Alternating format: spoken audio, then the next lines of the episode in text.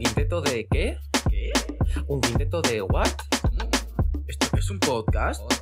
Creo que lo voy a escuchar.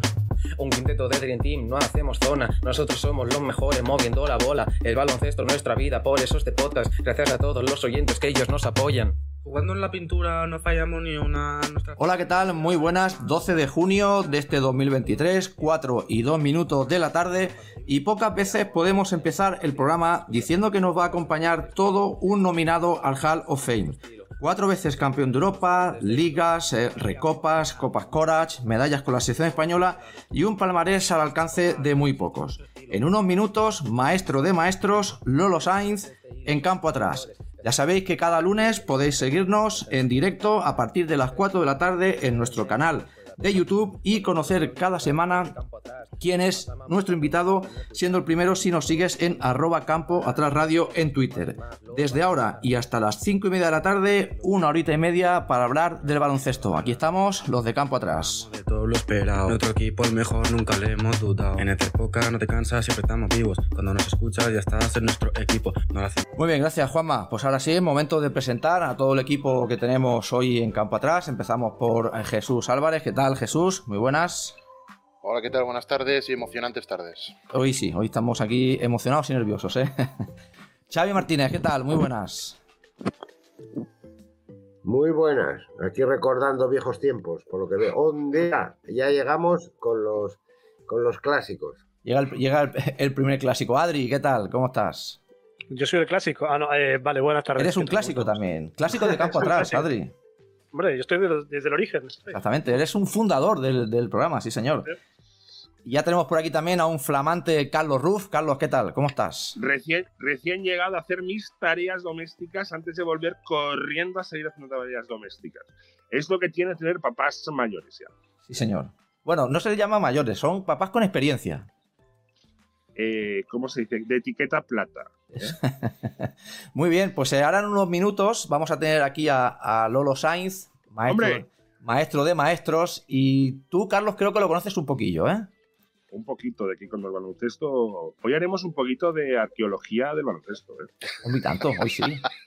Hoy, hoy te- tenemos que, que- que profundizar en aquel De baloncesto. cuando, los, de cuando los tableros jugábamos con tableros de madera. ¿eh? Cuidado. ¿eh?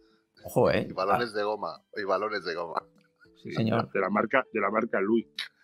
Yo me atrevería a decir que esos eh, tableros de madera, Carlos, con algún mate, algunos se ha debido quedar con el aro en la mano.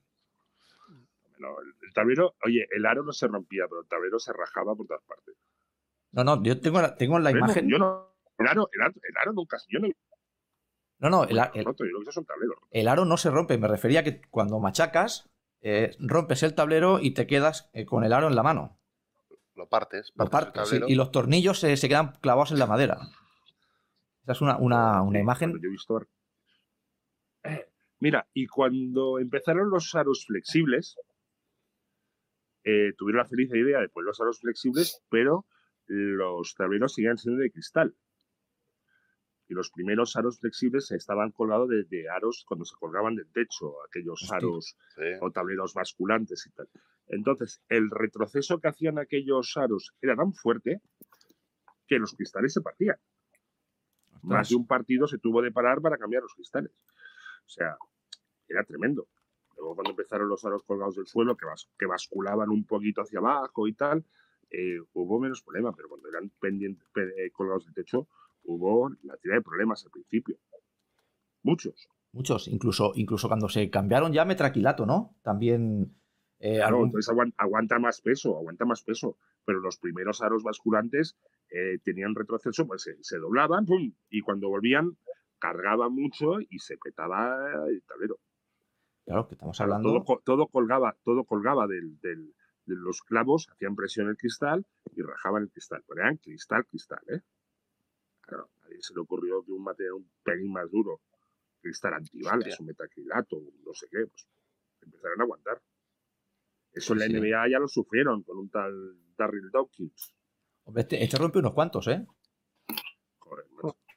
Y el mito, Carlos, esto lo sabrás tú, que lo has vivido. El mito de los aros eh, yugoslavos y rusos que eran más duros por el frío, ¿es cierto o, o es mito? Hombre, si estuvieran al aire libre, vale, pero estando en el interior, yo creo que no. Pero se decía que las pistas balcánicas, el aro era un poco más duro por, porque a veces estaban sobre pistas de hielo, eh, etcétera, y nada, No, no. Al revés, las pistas yugoslavas, al, al revés. El parquet de las pistas yugoslavas además hacían un ruido muy peculiar eh, porque eran, era un tipo de parquet como por piezas. Entonces, según qué sitio, te botaba un poquito irregular. Por eso aquella forma de votar de los yugoslavos que siempre suspendían un poquito el balón y acompañaban. No era un parquet como el de ahora, que era flotante, tipo el que llevas en casa. Era otro tipo de parquet. Y en eh. Alemania, parquet, parquet no había parquet. En Alemania, durante muchos años jugaban sobre. sobre Racholas, ¿no? superficies- No, no, sobre superficies plásticas. La pista del Satur de Colonia, Era que, hasta el, los que el Barça 90. perdió allí, aquella pista, aquella no era de parquet. En, la- Eh, en yo- la- Sí, sí, hoy en día, hoy en día es obligado. en el año mucho 87 o algo así, aquella Ah, no, pista no, era, no, no, era no, blanca, no, o algo- no, no, aquello no, no, era parquet. No, no, no, eran. eran Y el Barça pistas- palmó en aquella pista. Eran Yo hice, muchas- yo hice porque estaba en aquel partido. Sí, señor. Pista Muchas- rara de no, muchas, y muchas pistas. Bueno, pero la del Forum Valladolid también muchos años fue así, o la de Villalba, que eran pistas multiusos con 40.000 rayas que tenías de ver a Madre qué mía. línea de baloncesto. Estaba la del baloncesto, la del balonmano, la del hockey, la del, la del, eh, la del fútbol sala, la del voleibol y tal. Y cada raya y cada línea tenía un color diferente.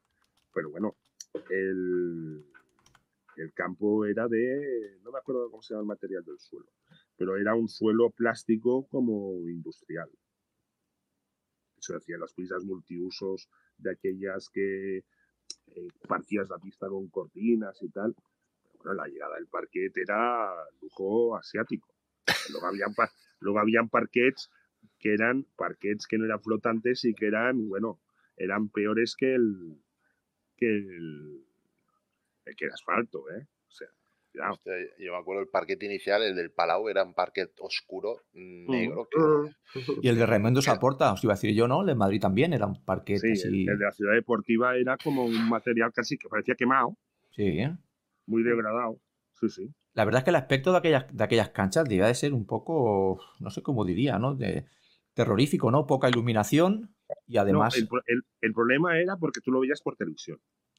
Sí, claro, claro. Tú lo viste en Entonces, directo. la, la- la cámara de televisión, de las cámaras de ahora de televisión captan mucha más luz de la que había antes. Ahora, Piensa que, las, que, que muchos de los focos que se ponían en el pabellón del Madrid se ponían solamente para los partidos de televisión. Pues eh, mira, si me permites, ya tenemos por aquí a don Lolo Sainz. Hombre, Eh, Lolo Sainz, ¿qué tal? Muy buena, me bienvenido a Campa Atrás, ¿cómo estás? ¿Qué tal? Buenas tardes, muy bien, muchas gracias. Me pondré de pie, por Dios. Hombre, vamos a Lolo, ponernos de pie, por Lolo, favor. por Dios. Por Lolo, favor, por Dios. no me avergoncéis. No, hombre, por- por- bueno, ver- vergüenza, no sé si te va a avergonzar, pero nosotros, Lolo, estamos eh, nerviosos de tener aquí al, al- al maestro, ¿eh? ¿Y por qué estáis nerviosos? Hombre, porque, porque yo solamente te he visto en televisión y poco más, ahora te tengo aquí delante y, y impone un... Además, te has puesto las medallas esas ahí detrás que todavía impone más. Bueno, sí, estoy, estoy en mi cuarto de- rodeado de mis, mis recuerdos. Por Dios, dejadme saludar a mi Lolo. Hombre, por favor, Carlos, adelante, todo tuyo. Don Lolo, soy Carlos Ruf. Carlos, me cachina, ¿cómo estás, tío? Claro, antes me conocías de cuando era un niño y ahora ya soy casi abuelo. Casi abuelo, claro. ¿Qué tal? ¿Cómo estás? Bueno, Muy aquí, bien. espérame, me he puesto de pie para saludarte porque es que, claro, Hombre, es casi, casi un, no sé, se me hace, se me hace, Encantado de saludarte, Carlos. Sí, sí, hacía como 30 años casi que nos veíamos o 25 mínimo. Qué tío más, Yo creo más que- majo era- mía. eras un espectáculo de tío majo. Ahora ya no, ¿eh? ahora ya soy un cabronazo de mucho cuidado. ¿eh? Bueno, pues sí, No, no, no lo creo, no lo creo. no, El no, que, no el lo que creo, fue bobo lo- de no- joven no no es más lo bobo de, creer. mayor. No me lo puedo creer. Pues oye, os tengo que decir una cosita sobre Lolo, así en resumen, lo que Lolo supuso para mí. hombre, venga. Mira, el Juventud éramos un equipo, básicamente, Lolo, tú lo sabes, éramos un equipo joven, que jugábamos bastante bien, teníamos calidad. Y cuando llegó don Lolo Sainz, pasamos de ser un buen equipo, él nos enseñó a ganar. Lolo lo que le enseñó al Juventud es enseñarnos a ganar y a ser señores. Ser un equipo señor. Y pasamos de ser unos críos que caían simpáticos a ser un equipo peligroso. Y esto todo es culpa, y además culpa de verdad, de Don Lolo Sainz. Y eso se lo tengo de agradecer. Bueno, es, es, uno, es uno de mis, eh, de mis grandísimos recuerdos de la peña, ¿no? Yo jo, pasé tres años inolvidables. Eh, cuando os vi por primer, bueno, yo ya os conocía, por supuesto, pero ya mm, no tan directamente cuando os conocí y vi que eras eh, un equipo, pero con, con- con mucho, muchísimo futuro. Como tú, como tú me habías dicho, quizás estabais un poquito acostumbrados a aquello de decir, bueno, esta- vamos a jugar, vamos a divertirnos, vamos a hacerlo Sí. tal. Exacto. Y- Y no de equipo- demasiado claro. en hasta dónde podíais llegar, ¿no? Claro, de ser un equipo simpático a ser un- un equipo peligroso, pero no solo aquí en España, en Europa. Sí, sí. O sea, y, eh, y pasamos en un par de años de ser un equipo a tener en cuenta y, estar y empezaron a tomarnos hasta manía. O sea, que eso es muy bueno. No. Ojito, que antes a los viajes había algunos jugadores que iban en chándal y empezamos a ir en traje. Porque claro, aquí la competencia de la elegancia entre don Lolo Sainz y don Jorge Guillén. Claro, a ver quién iba más, más ping-pong a, los partidos y a los, y a los viajes. O sea, Don Jorge Guillén, sin duda. hombre, Don Jorge, Jorge, Guillén, sin Jorge es duda. otro nivel, pero vaya, que, es único. pero, es único. pero bueno, y además, además tengo, bueno, es claro, es que mira, Lolo, tengo media hora para estar porque tengo que llevar a mi madre al médico y tal, porque ya se hacen, se hacen mayores. Pues es que tengo, tengo la mejor anécdota quizás contigo y no es de baloncesto. Anda. Mira, Don Lolo después de los partidos tenía la buena costumbre de sacar en la cena una botella de Viña Tondonia del 82. ¿Tú te acuerdas, verdad? Hombre, Además, había, que sí, había que celebrarlo. Cuando unos chavalitos de 20 años que no, dejen- que no distinguíamos un tinto Don Simón de un Viña Tondonia o de un Viña Pomal o de... Ya. Y él nos educó no solamente en la pista, sino fuera de la pista. Y yo recuerdo que a don Corny Thompson y a Harold Presley, que se les sirvió el vino, le echaron un chorro de Coca-Cola. Y, y- y Lolo se levantó y se cagó en la madre que los parió a todos. Me estáis jodiendo un vino que vale 20.000 pelas, cabrones. Bueno, bueno, fue, fue tremendo. Lo- lo Pero de- como, lo de- estas, como estas Lo quedan del, vino, claras, ¿no? lo del vino de Viña Tondoria era una guerra que teníamos eh, el señor Corny Thompson.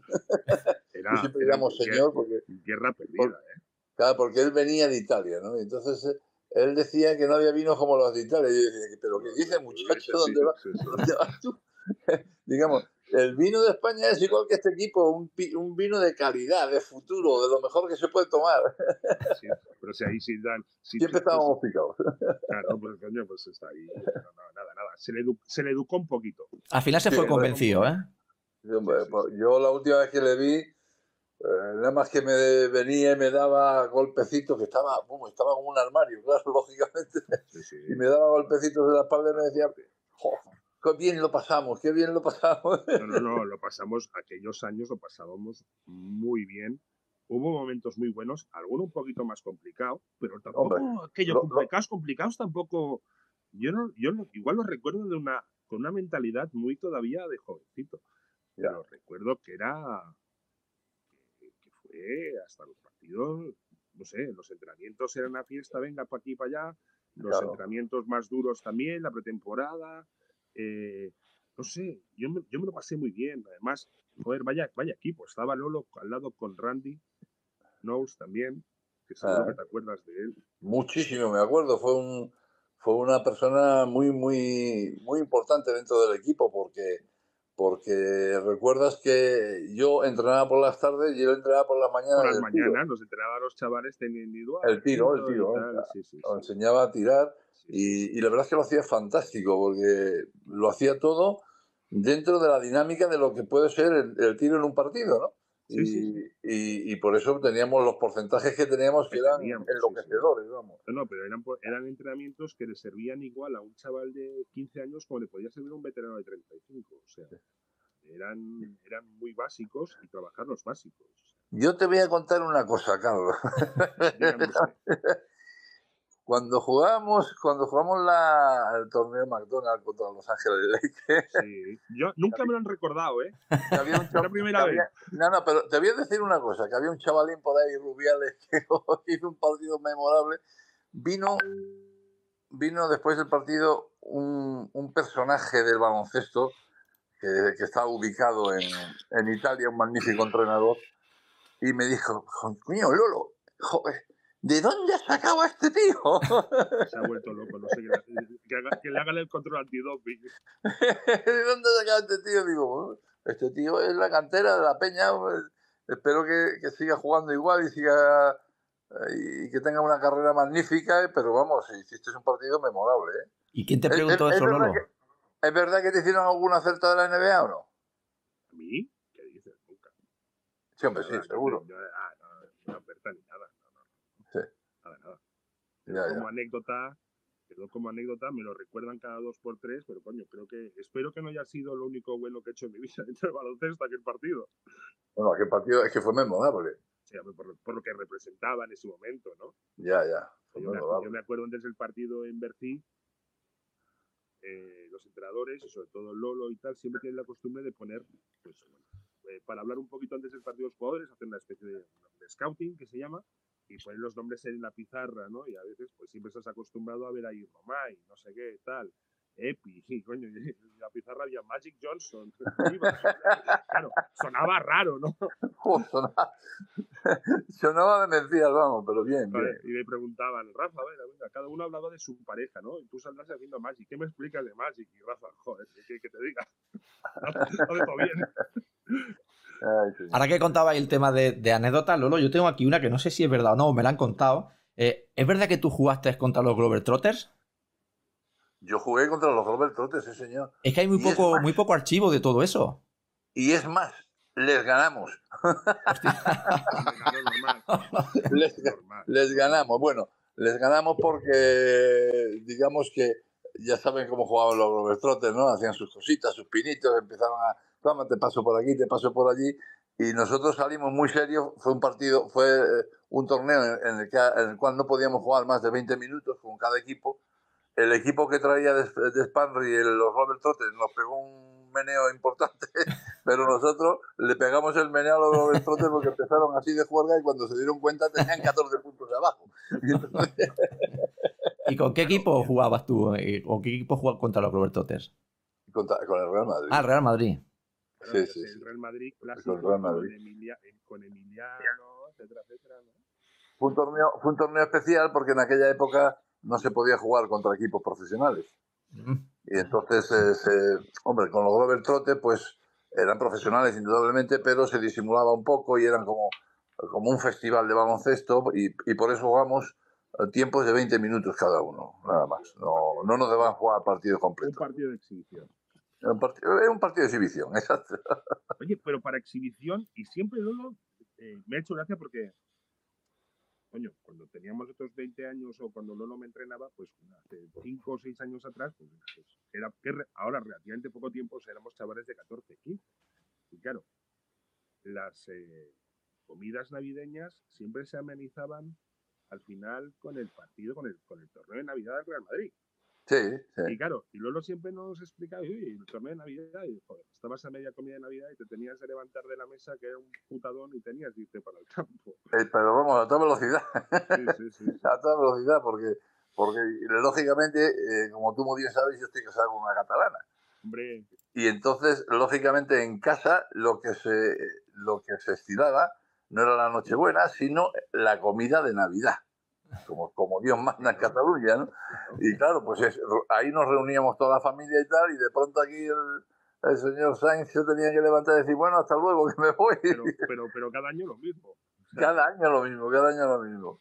Cada año lo mismo. Pero bueno, eh, fue una época también muy bonita. El torneo de Navidad era un, un torneo también de muchísimo prestigio, prestigio, ah, que, que yo creo que nosotros lo copiamos, el Madrid lo copió del famoso torneo que había en Nueva York, en el, el Madison Square Garden, con los equipos, eh, con los equipos de universidad, y que era un espectáculo. Yo tuve la oportunidad de verlo, de verlo una vez, el torneo de, de- de- de- Navidad en el Madison Square Garden, y era un espectáculo también, ¿no?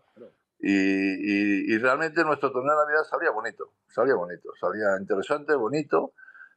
Fueron los equipos que viniesen, que vinieron equipos muy buenos. Coño, la Universidad de St. John's, yo creo que el Luca Arneseca ya tenía casa en España. ya. Y vino, y, y vino, vino Di Martin, y vino la selección rusa, y vino la selección yugoslava, y vino la Peña. También vino la Peña. Y lo que no sabe la gente, que a finales de los, no sé si era principios de los 80, vino una selección de la NBA. Vino una selección, bueno, sí, a sí. jugar contra España, contra España y luego contra vosotros, contra el Real Madrid. Sí, sí. eh, eh, yo de eso me acuerdo, de eso me acuerdo muy poquito, fíjate. Pero re- realmente sí es cierto. Vino una, un, un combinado de jugadores que habían estado en la NBA. No, ¿Eh? jugadores activos en la NBA y ahora ves el partido y ves los jugadores que habían y te quedas con la boca abierta. Artis Gilmore, Kevin McHale, Sí, Adrian Danley. O sea, sí, sí. primeras espadas que vinieron aquí a pasearse, pero que jugaban un montón. Y Sí, eso- Eso lo hacíamos, quiero recordar, no sé si, me- no me acuerdo muy bien si era final de temporada o principio de temporada, y entonces eso lo organizaba la, la, la Asociación de Clubes de Baloncesto, ¿no? Entonces, eh, bueno, pues mm, los entrenadores nos poníamos allí para hacernos la foto, naturalmente, porque ¿qué le vas a decir a esto?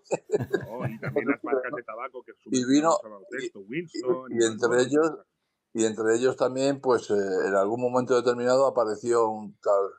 Ay, ¿Cómo se llama este? Que no me acuerdo nunca, hombre. Este que mete los mates espectaculares. Este que ha sido el más grande. Miguel algo. Michael no sé qué. Exactamente.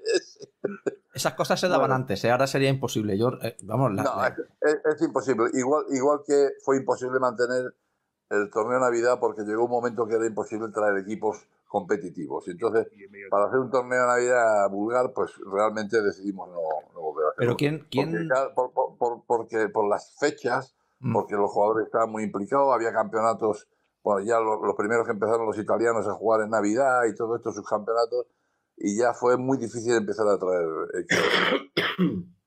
Así que bueno, por, Bueno, eso, por eso tuvimos que dejarlo. Ahí la, la gran imagen, no sé si estás de acuerdo conmigo o no, es eh, Sabonis rompiendo el, el tablero. Sí, el otro día lo vi- No sé por qué, estaba viendo la tele, miré un Telemadrid creo que era, o no sé qué, estaban poniendo un, re- un reportaje y vi a Sabonis romper el tablero. Digo, bueno, esto me parece que yo estaba ahí al lado. Es que Pues, antes pues, hacían pues, este claro. tipo de cosas. También hemos comentado de la fiesta CB, ¿no? Que vino Michael Jordan, que se hacía... Exactamente, exactamente, exactamente. Estas cosas se, se han perdido, ¿no? ¿No crees que sería bueno para el, para el baloncesto y para el aficionado que se hicieran más cosas de este tipo? Este tipo de fiestas, ¿no? También se jugó, si no recuerdo mal, la ACB contra la Liga Italiana. También se jugó, creo que fue aquí en España también, ¿no? Una selección de, de la Liga y una selección de la ACB. Sí, Parti- sí. Partido de este tipo es una pena, ¿no? Que no, que no se haga. Es una, es- es una pena, pero es que la verdad que es muy, muy difícil. Tú fíjate eh, lo complicado que es ahora porque las competiciones son larguísimas. Empiezan en septiembre y acaban ahora en junio. Después inmediatamente vienen las, los torneos de selección internacional. O sea, eh, es imposible poder, prácticamente imposible poder hacer una cosa de este tipo, ¿no? Ah, A mí ya me gustaría que, que se pudiera hacer, ¿no? Sería, porque sería muy bonito para el baloncesto, sobre todo para los chavales, para que estuvieran te- teniendo, pues, esa afición que, que tienen y, y- y que cada vez les gusta más el baloncesto, ¿no? Esa afición que no sé si estarás de acuerdo o no, por lo menos aquí en España, ¿crees que la explosión la tuvo eh, Los Ángeles 84 y aquella medalla de plata? ¿Crees que hubo un, un antes y un después? Bueno, yo, yo diría, yo diría que, yo diría que, yo recuerdo cuando era jugador, cuando era jugador, y jugábamos eh, ya la Copa de Europa y se, se- se hizo, por primera vez se retransmitió un partido por televisión en blanco y negro, solamente medio tiempo, porque claro, esto de baloncesto, ¿qué es? ¿no? Y, y fue contra Hombre de Budapest, me acuerdo, vamos, el, el segundo tiempo nos, y ya esto fue una explosión para el baloncesto. Y a, pa- a partir de ahí ya pues empezaron a, a- la gente empezó a, a demandar que se televisaran más partidos, más partidos, y empezamos a, bueno, pues todos los partidos que de las competiciones europeas que jugábamos nosotros se televisaban. Afortunadamente, pues yo como jugador conseguí cuatro, cuatro eh, Copas de Europa, con lo cual quiere decir que el equipo pues había entrado en una dinámica de- de- de- de explosión en toda, en, en toda España y en toda Europa. ¿no? Y, y ahí empezó un poquito el boom, empezó un- el boom, empezó a haber una muy buena competición en España de, de, de liga, de la liga española, y lógicamente la explosión definitiva, no cabe la menor duda que fue Los Ángeles 84. Eso está Y- claro. Y quiero hacer un apunte. La explosión del baloncesto ha sido primero en los colegios y antes de, Los Ángeles 84 eh, hubo un campeonato de Europa en Barcelona, que España quedó segunda, creo, con Emiliano y con Buscató de grandes exacto, exacto, que eso fue el inicio de muchas cosas en este país, y mm. gracias a la televisión y las retransmisiones de don Héctor Quiroga, otro personaje importante dentro del baloncesto para la, para la afición, y después el, las, el, empezar a hacer ya seriamente varios equipos las operaciones, lo que llamaban las operaciones altura. Era captación de chavales para, para alimentar a los equipos. ¿no?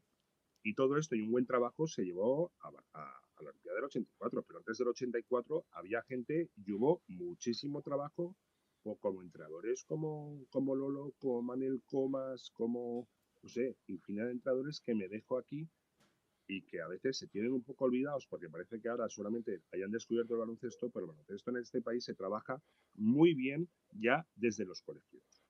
Y se sigue trabajando ya no también en los colegios, pues se ha dejado el, deporte escolar de, banda para pasarlo a los clubes, pero en este país los colegios, los torneos de minibásquet, los torneos y campeonatos regionales se han trabajado muy bien durante los años 60, 70 y especialmente los 80. Y de aquellos aquellas, de, sembrar aquello estamos recogiendo hoy en día. Pero somos hijos de todos de, vuestra generación y de eh, veros jugar por la televisión y hacernos eh, tener el gusanillo, por el baloncesto. es, cierto. Y, además, hoy, día todavía se sigue manteniendo unas competiciones muy interesantes de, a, nivel a nivel de a, nivel de infantil, juvenil y no sé si junior también, me parece que también a, nivel de eh, campeonatos provinciales y después juegan todos el campeonato de España, que es, España, es un espectáculo, ¿eh? es un espectáculo. Ver a los chavales jugar es un espectáculo. Son chavales fantásticos. Y luego el famoso torneo de Hospitalet, que ahora se ha hecho internacional, que puedes ver primeras figuras a nivel internacional. Exactamente, exactamente. El torneo de Hospitalet era, vamos, era, teníamos que estar allí todos viendo, porque es que una cosa importante. Claro, quizá lo que, lo que me refería es que a lo mejor en cuanto a repercusión, ¿no? Yo recuerdo en Los Ángeles 84 haber trasnochado para ver a España, que no sé, Lolo, si entraba en los planes o no. Eh, bueno, entiendo que, eh, la plata quizás no, pero claro, viene eh, Yugoslavia, se elimina. Viene Rusia, se elimina y nos presentamos en una final. No, no, no, no. La URSS no fue. No, entonces que me dejo Yugoslavia-Italia, ¿no? Sí, porque la URSS, recuerda que en el 80 en Moscú. Correcto, no fueron los americanos. Y luego se devolvieron. Exacto, exacto, exacto, sí. Y luego nos presentamos en la final contra unos universitarios, que eran entonces, no podían jugar los profesionales, pero que vaya universitarios. Había, había un tal y un tal Michael Jordan. Ah, Jordan, entre creo otros. Que algunos, creo que algunos de aquel equipo llegaron a profesional. algunos, algunos, ganaron cuatro duros. Pero bueno. Alguno hizo carrera, ¿eh? sí, un super equipo, sí, sí, sí. Alguno hizo carrera luego, sí. Y luego, pues a partir de, de, yo creo que de esa época, si no recuerdo mal, creo que la segunda de televisión española, los domingos en Estudio Estadio, daba el partido a las 12, 12 y media, ¿no? Y a partir de ahí parece que arranca un poquito la rueda. En cuanto a difusión me refiero, ¿eh? En los medios.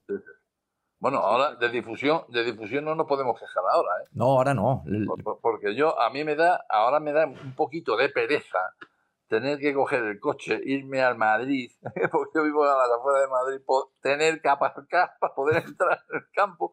Y entonces, ¿qué hago? Pues mira, me veo todos los partidos y cojo mi televisión y, voy sorteando. Ahora voy a ver esta, ahora veo un ratito de este, porque televisan todos los partidos, ¿no? Y luego, ¿qué te parece? Bueno, pues eso... Hombre, eso, eso es muy. A mí, a mí me encanta porque me, lo paso en grande los fines de semana. ¿Qué te parece el baloncesto de hoy en día comparado con el que hacíamos nosotros en los 80 y 90? Bueno, yo creo que el baloncesto, el baloncesto ha, eclosionado un poquito, bueno, un poquito, muchísimo con, con, poderío físico, ¿no? Yo creo que hoy día, pues, todos los jugadores son auténticos atletas. No es que vosotros no lo fuerais, ni muchísimo menos que lo seáis, pero hoy día está más, eh, eh, digamos, está más identificado con, con, grandes atletas eh, que, vemos que rebotean, que luchan, que pelean, que defienden y tal. Y quizás técnicamente, técnicamente, tácticamente, mejor dicho, es no tan activo como, como se jugaba antes. Antes se jugaba, los, los entrenadores no teníamos que romper mucho la cabeza para intentar poder llevar a nuestros equipos cuando teníamos unas condiciones no demasiado buenas frente al contrario, pues a imaginar qué tipo de defensa podíamos hacer, qué, qué de qué manera podíamos jugar en ataque. Bueno, pues hoy día se juega mucho dos contra dos, se mucho no, se juega casi siempre dos contra dos, eh, buscando la- la- la- el poderío físico de los hombres altos. Sigo pensando que a los hombres altos se le, se le ponen dentro pocos balones hoy día, pero vamos, eh, yo creo que fundamentalmente hoy el poderío físico es tremendo. Vamos. Eh, Lolo, buenas tardes. No Buenas sé si te acordarás de mí, Javier Martínez Olivar del diario Sport. Me acuerdo de ti, señor. Eh, te, hice, te hice en tu época de entrenador, por encargo de la dirección, una serie sobre tu vida, de Sí. tres capítulos para el diario Sport. Sí. Desde tu nacimiento en Tetuán y tu y tu y, y tu eh, eh, ama mora hasta hasta el final. No sé si te acordarás, no sé si te Me, acu- acordarás. me- me acuerdo, me acuerdo perfectamente, me acuerdo. Sí, sí, sí. sí. Eh, tú, tú marcaste una época en la Peña, te faltó ganar a aquella Euroliga, Ah, Euroliga, casi, casi, casi, casi la ganamos. ¿eh? Y casi la ganamos, sí, sí, sí, yo estaba a pie de pista en aquel, eh, en aquel día. Eh, ¿Qué recuerdas un poco de, de, tu, de tu etapa en, en Badalona? De un club que luego ganaría la Euroliga con Celco Sí, sí, sí, a, a los dos años. A los dos años. Exactamente. ¿Qué, qué años. recuerdos? ¿Qué- Con- el qué mismo- básicamente con el mismo equipo. ¿En qué contribuiste tú a aquel equipo? ¿Qué le diste tú a aquel equipo? Bueno, mira, eh, yo intenté, yo intenté trasladar mi manera de sentir, de pensar, de, cómo debe ser un equipo, de sus características, de lo, que tiene que intentar lograr y sobre todo buscando dos facetas. Una, intentamos ganar. Tenemos que ser ganadores, tenemos que ser un gran equipo, pero al mismo tiempo, por favor, lo que no tenemos que hacer es sufrir demasiado. Lo que tenemos que hacer es divertirnos en la cancha. Y vamos, ese, e- el último concepto lo cogieron estos tíos rapidísimo, porque se lo, se lo pasaban en grande. Entonces, yo creo que yo creo que eso fue el, fue mi misión, ¿no? Intentar hacer un equipo que era muy bueno, que tenía muy buenos jugadores, hacerlos unos campeones. Unos campeones en, en- en el sentido de mm, ganar, indudablemente, y conseguir mm, todo lo que pudiéramos y sobre todo que transmitiera a- al público lo que es el baloncesto, que es pura diversión, es puro espectáculo, ¿no? Yo todavía recuerdo, recuerdo, como, vamos, como, eh, que se me ponen los pelos de punta, como cada domingo, cada partido que teníamos de, de competición europea, el, el- el- el pabellón olímpico, el actual campeón de, estaba hasta arriba a reventar. Arriba, siempre, 13.000 espectadores, 13.000 espectadores, va. Eh, Bueno, eso era un, un espectáculo. A mí me ponía la- el- los pelos de punta, ¿no? De ver, de ver, de ver esa situación. Yo, yo, fui, yo fui muy feliz tres años en la Peña, ¿eh? Ahora Los os tres años míos fueron muy felices. os voy a dar un titular. Julio Iglesias hizo una canción que se llama De Niña a Mujer. Y Lolo fue nuestro Julio Iglesias porque nos hizo de niños a hombres. Y también al club. De ser un club eh, humilde y luchador a ser un club grande. Y esto lo tienes, la culpa, lo vuelvo a decir, lo tienes tú, Lolo. De hacernos de, hacernos de niños a hombres. Pues te, lo agra- te agradezco Pero no, mucho esa pero- no lo digo yo, lo dicen todos los, los de nuestra creación. Además, ayer hablé con Tomás a ver si quería acercarse y te envía un abrazo enorme. Hombre, no sabes el cariño que te tiene. Sí, sí, lo sé, lo sé muy bien, porque eh, el otro día, sin ir más lejos, bueno, hace un par de meses o tres, me llamó Juan Corbalán y me dice, joder, tío, macho, ¿tú qué le has dado a Tomás?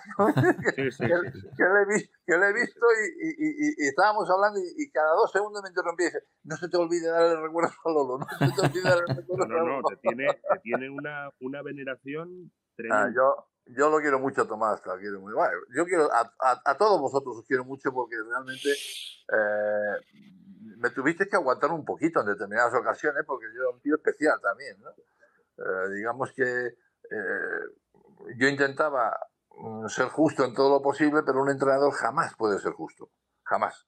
Y el que diga he sido un entrenador justo, creo que miente. En, en el, en el momento que juegan cinco y cinco están en el banquillo, hay cinco muy contentos y otros cinco no. O sea, Que, y- que y cinco que- están menos, exactamente. y el, que, exactamente. y el que quiere tener contento a todos no tiene contento a nadie. Es, es- es muy difícil, es muy difícil. Xavi, Pero Eh, Lolo, Lolo, otra preguntita, un poco pasándonos al presente. Tú has sido jugador del Real Madrid, entrenador del Real Madrid, directivo, responsable de la sección de básquet del Madrid, entrenador de la Peña.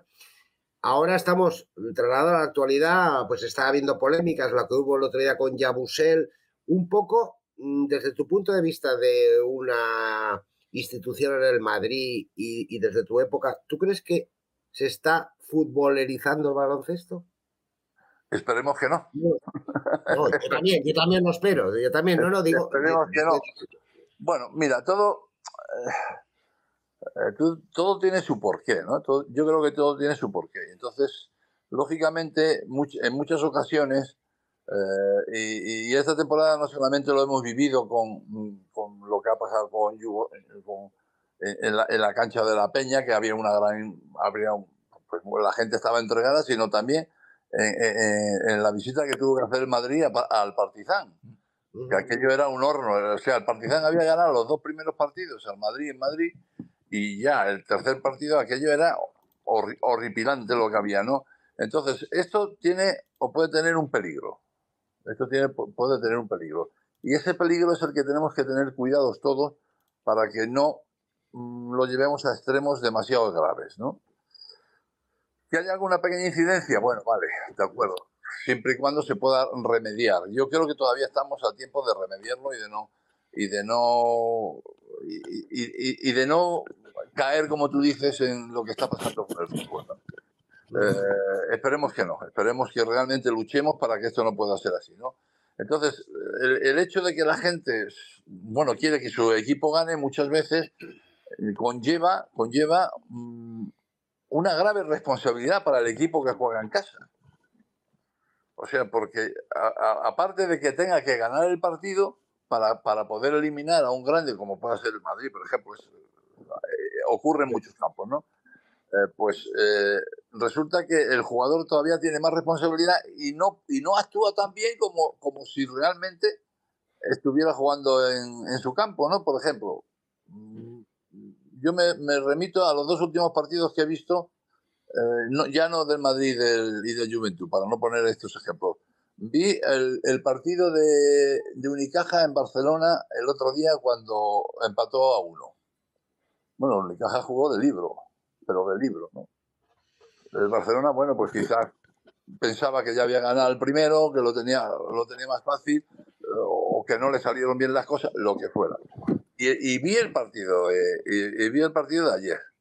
Y entonces ah, había, en el campo de del Málaga había un ambiente tremendo. ¿Y qué, y qué pasó? Que yo vi a los jugadores de Unicaja como un poco asustados. No, no lo sé, no, no los vi como con la frescura que los vi jugar contra el Barça, ¿no? Ento- eh, en, en Barcelona. Entonces, eso suele ocurrir muchísimo que cuando se, se, se, se pone al público, vamos, a tope para que pueda ayudar a su equipo, muchas veces esa ayuda no llega porque la responsabilidad que tiene el jugador es infinita. Gracias. Y esa puede ser la diferencia, Lolo, esa es la diferencia entre, eh, estoy de acuerdo con lo que dices, ¿eh? La diferencia entre buenos jugadores y los jugadores estrella, que no notan esa presión. Bueno, yo creo, yo creo que hay jugadores estrellas que notan esa presión también, ¿eh? Hablamos de Mirotic, que- por ejemplo. ¿Crees que Mirotic le pasa? Sí, sí. Y, y- y- le pasa a, a cualquier jugador. ¿eh? Yo, yo, eh, o sea, lógicamente Minotti es una, una gran estrella y, y su responsabilidad va en aumento cada vez más, porque todo el mundo habla de Mirotti, ¿no? Y entonces pues, no se le puede permitir que, que tire un triple lo falle, coño, porque, porque entonces parece que- que- que lo está haciendo mal, y no, y no lo está haciendo mal. Lo que pasa es que, eh, que esa presión pues puede me- mediatizarle a que, a que no le salgan bien las cosas, ¿no? que él mismo se coma un poquito, como vulgarmente dice, se coma el coco, decir, joder, no lo estoy haciendo bien, no lo estoy haciendo bien, y, y es perjudicial para su equipo. Y entonces, ¿por qué crees que ha podido pasar, ahora que hablamos de Mirotic, eh? En las últimas Final Four, que siempre se ha esperado, porque claro, ahora se ha corrido aquí o se extiende el rumor de que, bueno, Mirotic sí es muy bueno, le mete 30 puntos al Brogan, pero luego llega a la Final Four y en el partido decisivo, pues parece que no aparece. ¿Tú por qué crees que eso pasa? ¿O por qué crees que le puede pasar a jugadores de ese tipo?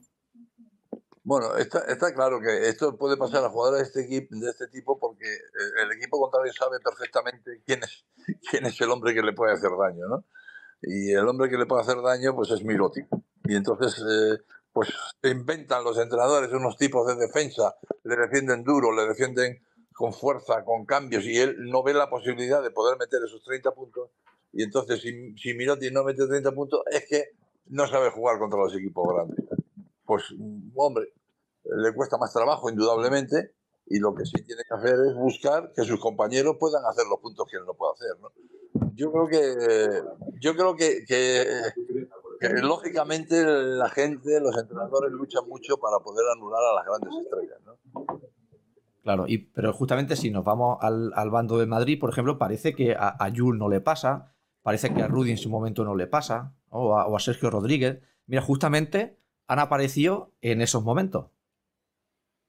Bueno, sí, quizá porque tengan algo especial, no sé. También un poquito de suerte, ¿no? Porque, bueno, claro, hay que meterlo. Pero... Nuestro amigo Jules se pega una mandarina de esas y entra, pues, no, siempre, no siempre es el tiro más adecuado, ¿no? Y a, veces entra, pero eh, yo, creo, yo creo que lo que sí pueden hacer estos jugadores ya con más experiencia, vamos, es yo pido perdón porque no, no, no, no, quiero ser petulante, ¿no? Pero cuando tienen esa, esa, defensa tan férrea, tienen que pensar un poquito más en el equipo. Y pensar en el equipo supone que si a ti te están planteando una defensa muy dura y muy agresiva, tienes que buscar la manera de poder apoyar a tus compañeros y que sean tus compañeros los que ganen el partido. Entonces tú habrás hecho una gran labor, aunque metas cinco. Claro, los, famosos intangibles que no se ven, ¿no? Si juegas para el equipo, cosas que nos, que nos, suman. Yo te quería hablar de un jugador que, creo que tú tuviste hace poco, se ha cumplido el 30 aniversario de su fallecimiento, eh, de, de Drasan Petrovic. Yo me gustaría que me hablaras un poquito de él, qué recuerdas de él, cómo llegó a Madrid, cómo, no sé, cómo se, se metió dentro del equipo y que nos cuente un poco acerca de, de Drasen. Bueno, Drasen, Drasen fue jugador del Madrid, pero antes fue el jugador que machacaba al Madrid. y, ahí, sí que te puedo asegurar, y te juro, que yo como entrenador siempre había buscado la, manera de intentar pararle. Y no pude. No había manera, ¿no? No pude, no pude, porque él muchas veces eh, jugaba de tal manera que en vez de jugar para sí, jugaba para el equipo. Entonces él se atraía muy bien a dos defensores y sabía doblar muy bien el balón, eh, para que sus compañeros fueran los que hicieran la canasta, ¿no? Pero aún así, aún así, realmente fue muy, muy difícil para él. Dificilísimo, vamos. Yo, sinceramente, yo nunca lo conseguí para eh, está claro. Y bueno, después eh, Petrovic fue un hombre que cada vez que jugaba contra el Madrid, pues bueno, pues nos sacaba un poquito de quicios a todos, ¿no? Por, su, concepto de, de, ser, ¿no? De su persona, su, gana, su carácter ganador que lo hacía pues ser un poco inclusive chulesco, ¿no? Pero yo tengo un gran recuerdo de Pedro Luis en su paso por el Madrid. Yo, la verdad es que un día me preguntaron, desde el club, el presidente Mendoza era, ¿qué tenemos que hacer para volver a llenar el pabellón, el Palacio de Deportes? ¿Qué tenemos que hacer? Porque la verdad es que había empezado a flojear un poco la gente, ¿no? Y yo dije, pues yo creo que tenemos la solución y es muy fácil. y ¿Cuál? Dime cuál. Y yo se lo dije en un poquito de pitorreo. Me dijo, pues ficha Petrovic. ficha Petrovic, verás cómo se llama el pabellón. me miró con una cara que yo no sé todavía cómo estoy vivo, ¿no? Pero la verdad es que lo hizo. fichó, fichó a Petrovic y, y Petrovic vino como tiene que venir un jugador, ¿no? Porque Petrovic, a pesar de todo lo que parece, era un jugador tímido. Era, bueno, un jugador no, era una persona tímida y que se transformaba solamente jugando. Pero él, en, su manera de ser era tímido y le costaba trabajo pues hablar con uno, hablar con otro, porque tenía una profunda timidez. Lo que pasa es que, bueno, afortunadamente, sus compañeros del Madrid, los más jóvenes y tal, pues lo atrayeron, lo cogieron, le llevaban para arriba, le llevaban para abajo y, y lo lograron integrar dentro del equipo. Eso fue una magnífica labor de sus compañeros de equipo, no, no, no de su entrenador en sí, sino de los compañeros. Adri. Em, y, y Lolo, haciendo Eh, básquet. Lolo, bueno, y está hablando del pasado, del reciente, ¿y qué ha hecho Lolo Sainz todos estos años? ¿Y qué hace, a qué se dedica Lolo Sainz? Bueno, pues yo, hombre, ya soy un poquito carroza. y me dedico, ¿a qué me dedico? Bueno, pues eh, digamos que mi etapa como entrenador acabó con la selección española. Después he pasado en los puestos de manager y tal, que entre tú y yo y que, y que nadie se entere, no me gustan un pelo, porque mi espíritu no es ser de manager, sino ser entrenador. Y entonces un, un manager que es entrenador siempre puede ser un peligro para un equipo. ¿eh? Porque, claro, tú tienes tu manera de pensar y tu manera de ver y resulta que el entrenador que tienes a lo mejor no lo hace. Entonces, ¿tú qué haces? ¿Le dices que tiene que hacerlo de otra manera o lo, o lo tienes que dejar hacerlo lo suyo? Tienes que dejarle hacerlo lo suyo. Por lo cual tú sufres. Bueno, total, no, no me gusta nada el puesto de manager. Y, y, y no disfruté en absoluto del puesto de manager. ¿no? Entonces, eh, lo que pasa es que las circunstancias de la vida pues me llevaron a, a tener que ejercer ese puesto, ¿no? A partir de ahí, bueno, pues dejé de, dejé de, de ser un activo del baloncesto y me, me convertí en un, en un pasivo, en el, en el sentido de que me encanta el baloncesto, sigo amando el baloncesto, veo todos los partidos que puedo. Cuando estoy solo en mi casa y me pongo la televisión, me vuelvo crítico y digo, este tío, sé qué, ¿por qué haces esto? Porque pues pide tiempo, le digo al entrenador, porque como nadie me, nadie me escucha, pues, pues, pues me puedo permitir ese lujo. Y dedicarme sobre todo muchísimo más tiempo a mi familia, que realmente durante mi época de entrenador, sobre todo, creo que estuvo bastante abandonada por mi parte, ¿no? Los continuos viajes, que no antes no se viajaba como se viaja ahora, ¿no? Los, club- los clubes poderosos tienen un vuelo charter pro, vas y vuelves, ¿no?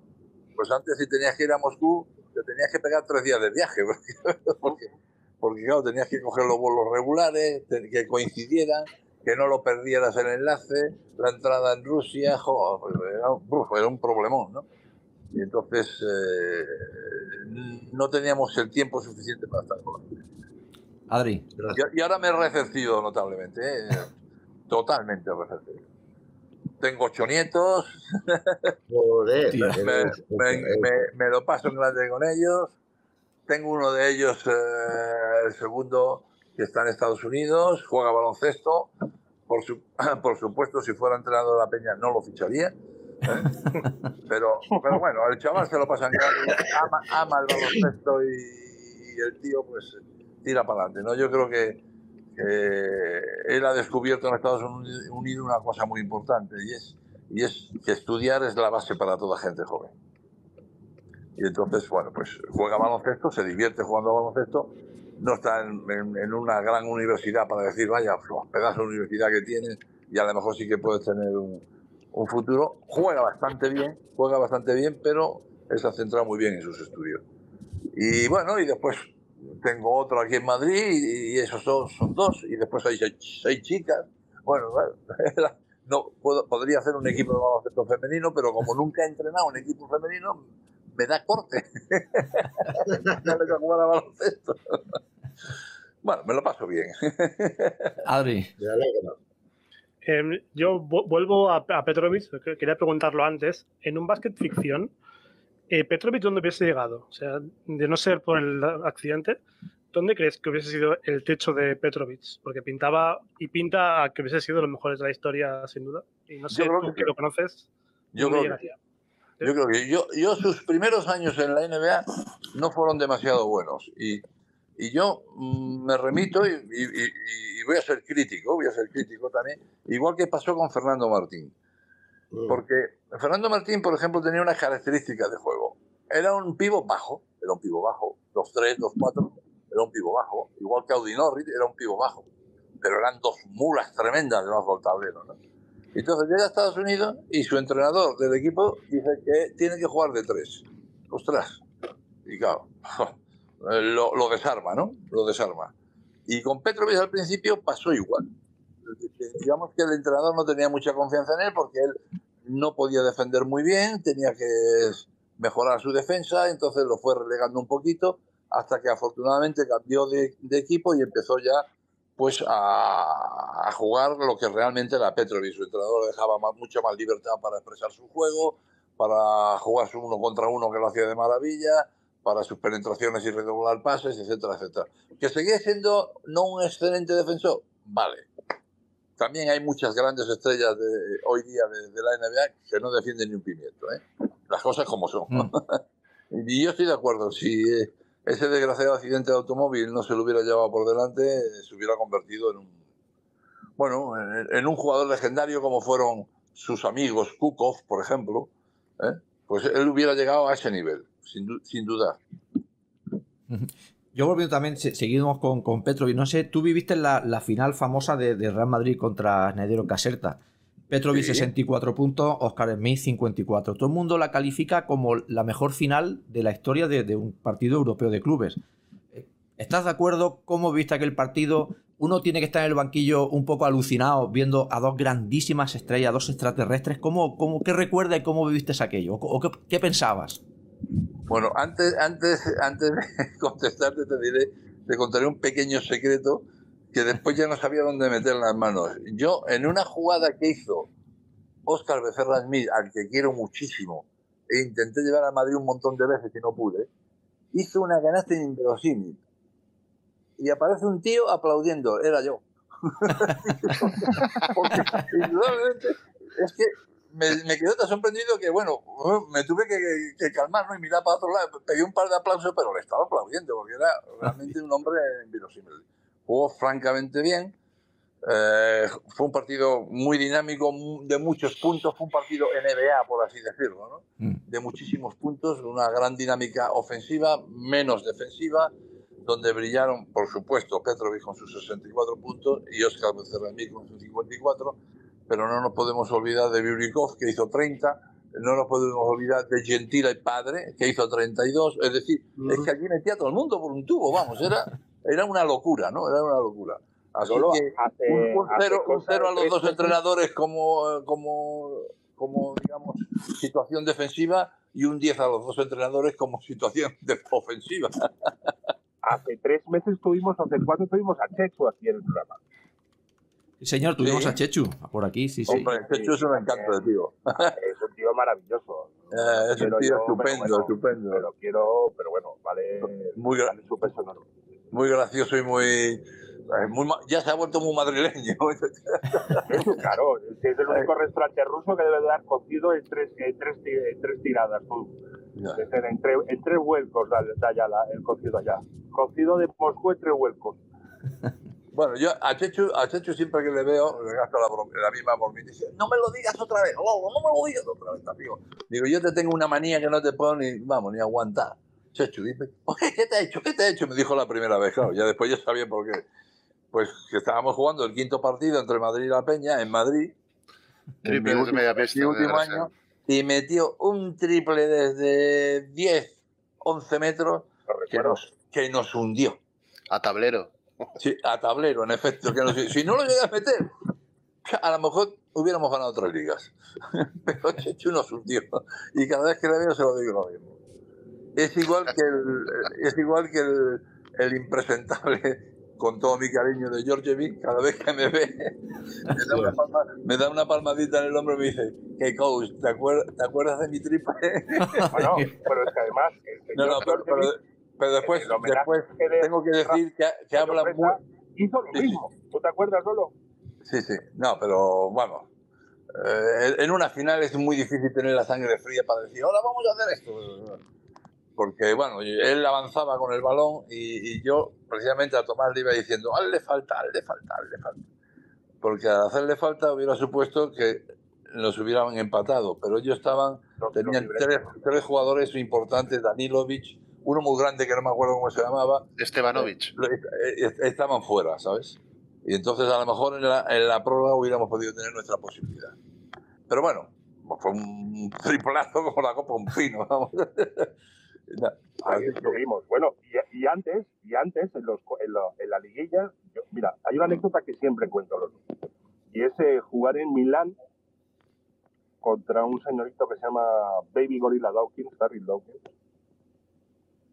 Un tío. Y yo me acuerdo que el scouting aquel fue el más espectacular que oído en mi vida. Daryl Dawkins, estrella de la NBA, ya sabemos que se cargó no sé cuántos aros, Ajá. eh, Lolo nos dice, dejad de jugar, no le, no, no le cabréis.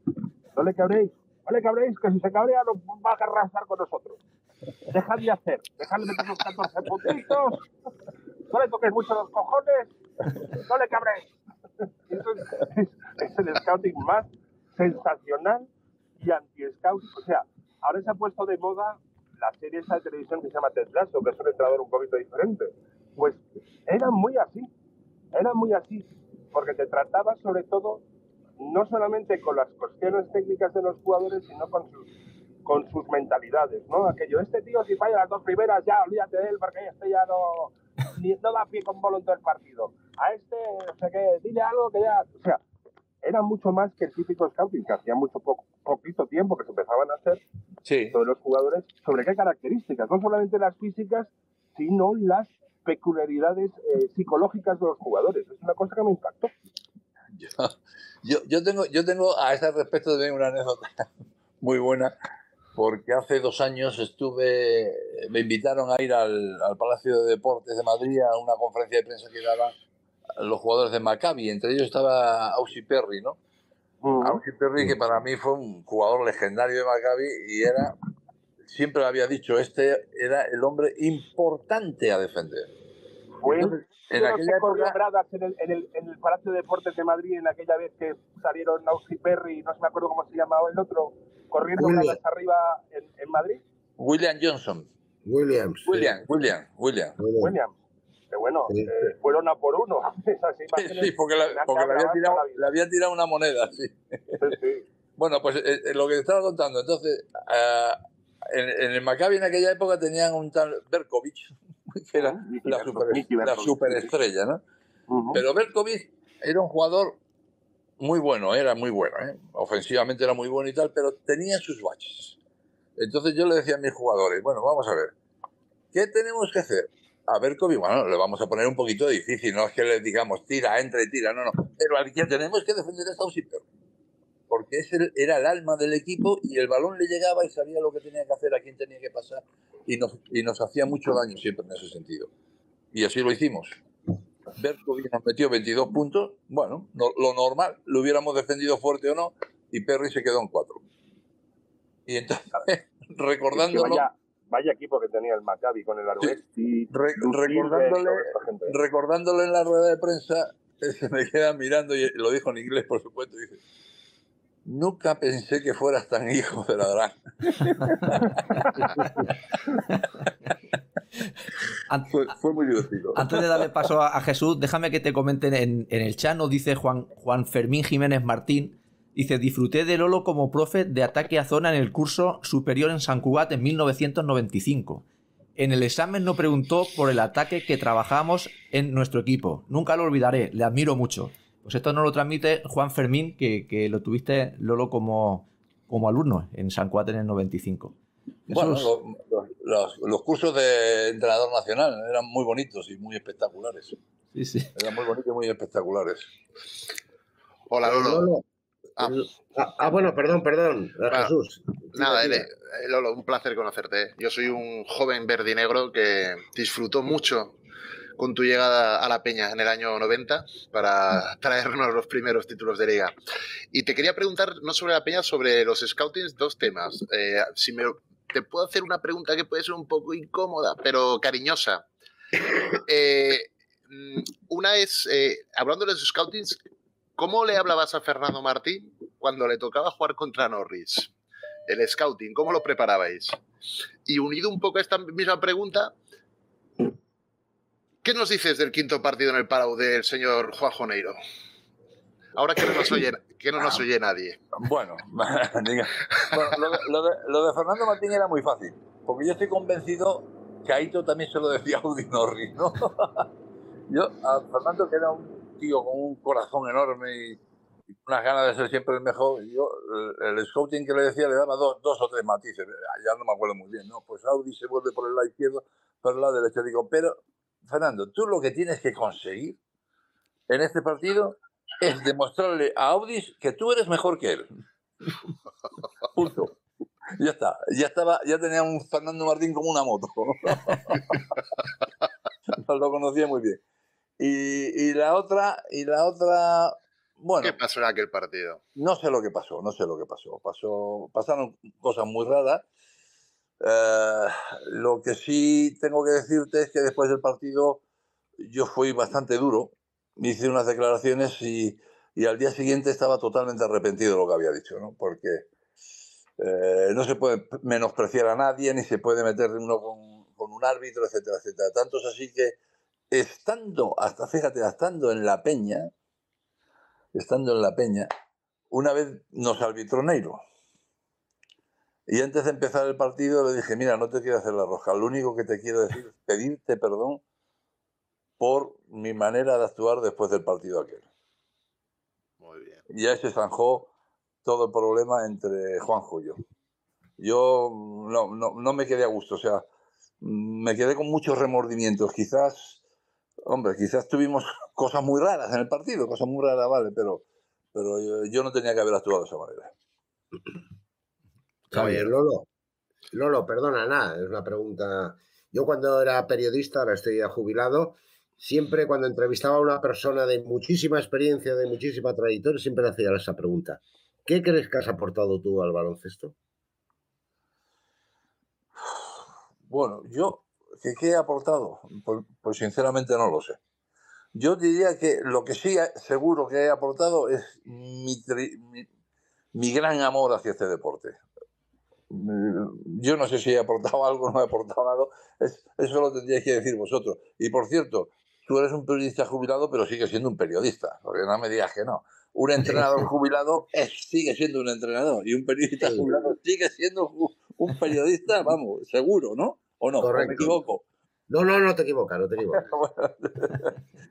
Pues eh, no lo sé, eso lo tendríais que decir vosotros, si yo he aportado algo o no he aportado algo. Yo lo que sí me siento es muy orgulloso de mi carrera, como, sobre todo como entrenador, ¿no? Porque de jugador, como digo muchas veces, es que ni me acuerdo. o sea, yo no me acuerdo de cuando era jugador, me acuerdo poquísimo, ¿no? Porque te retiraste Pero- pronto, ¿no? Me retiré con 28 años, sí. Ujú. Porque miraba, mirabas para un lado y veías Carmelo Cabrera, Vicente Ramos, ¡uh! y estos, estos te van a meter en el banquillo. Y yo tenía ya, hacía mucho tiempo el gusanillo de entrenar. Y la verdad es que el que me entendió muy bien y, y supo comprender mis inquietudes, pues fue Pedro Fernández, la verdad. Y bueno, me dio pie a que yo me podía retirar, pero quería que siguiera en el club entrenando a, a los chavalines. Y estuve siete años con las categorías inferiores, entrenando. Y así como mm, el de seleccionador nacional, el Lolo, cambiando un poco ahora de, de equipo, Sí. ¿crees que tenemos lo- o, o hemos tenido lo que nos hemos merecido? No hablo en la época de los juniors de oro, que ya sabemos que, excepto el, eh, oro en, en lo hemos tenido todo, sino en la época justo antes, cuando tú lo dejaste, del 84, cuando tú lo dejaste. ¿Crees que hemos, hemos tenido lo que nos hemos merecido o hemos merecido más que lo que hemos tenido? No sé si me explico.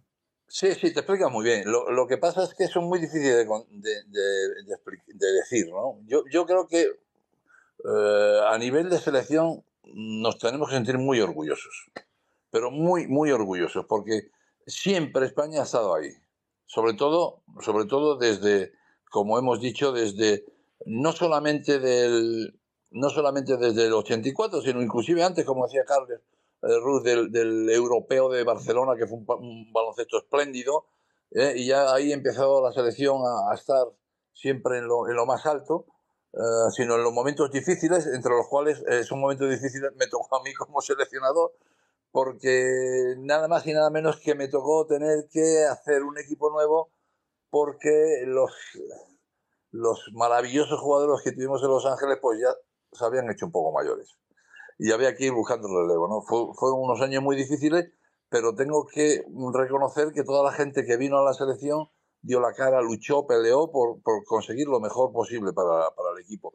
Y yo me siento muy orgulloso que al final, bueno, pudimos conseguir esa medalla de plata en, en París, que fue realmente muy, muy, muy importante y, y que yo creo que siguió dando pie a que el equipo nacional se hubiera subiendo. ¿Por qué? Pues porque ya mirábamos para atrás y teníamos a todos los juniors de oro que venían, que venían, que venían, vamos, sacudiendo ¿eh? pa- pa- para, para meterse en el, en el primer equipo, ¿no? Y lo, y lo teníamos no fácil, pero lo teníamos muy bien orientado para que, para que eso fuera así, ¿no? Yo la anécdota que tengo de, de ese europeo, de ese europeo, es muy buena, ¿no? Para mí es muy buena porque, claro, estás segundo, te subes al podio y haces así, miras hacia la izquierda y ves en el lugar tercero a Yugoslavia, a Yugoslavia con el pedazo de entrenador del señor Obradovich. Entonces, algo hemos hecho bien. algo hemos hecho bien, ¿no? ¿Entiendes? Bueno, pues mm, yo creo que yo creo que la gente tiene que estar muy orgullosa de la selección española en todos los conceptos, ¿eh? porque además sigue, sigue, sigue sumando y sigue sumando y sigue sumando. Sí, porque se, se, cambió la, mentalidad, ¿no? ¿Crees que puede ser a lo mejor un tema de, de, mentalidad en el sentido que yo he tenido la sensación, como, como aficionado, que teníamos, que, o que no hemos aprovechado a los EPI, Villacampa, Solozábal, que se tenía que haber ganado más medallas. Sin embargo, ahora, eh, con todos los respetos, parece que hemos ido al último torneo, sobre todo al europeo, con menos expectativas y hemos venido con, con la medalla. Es decir, puede ser un tema también que hemos hecho un clic en la mentalidad, que con los juniors de oro no solamente ha cambiado la, calidad y el físico de los jugadores, sino también un tema mental. Totalmente, totalmente. Yo creo que hoy día es muy, muy difícil encontrar a un jugador que no tenga espíritu ganador. Muy difícil, ¿eh? Muy difícil. ¿eh? En aquella época, no es que no estuvieran espíritu ganador, es que quizás estábamos un poco conform...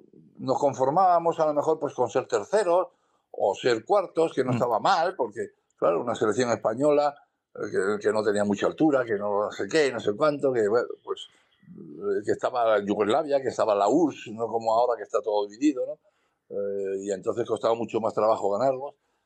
Pero quizás mm, el espíritu que yo veo en muchísimos jugadores hoy día es un espíritu ganador, ganador, que siempre quieren ganar por todos los medios. Mm.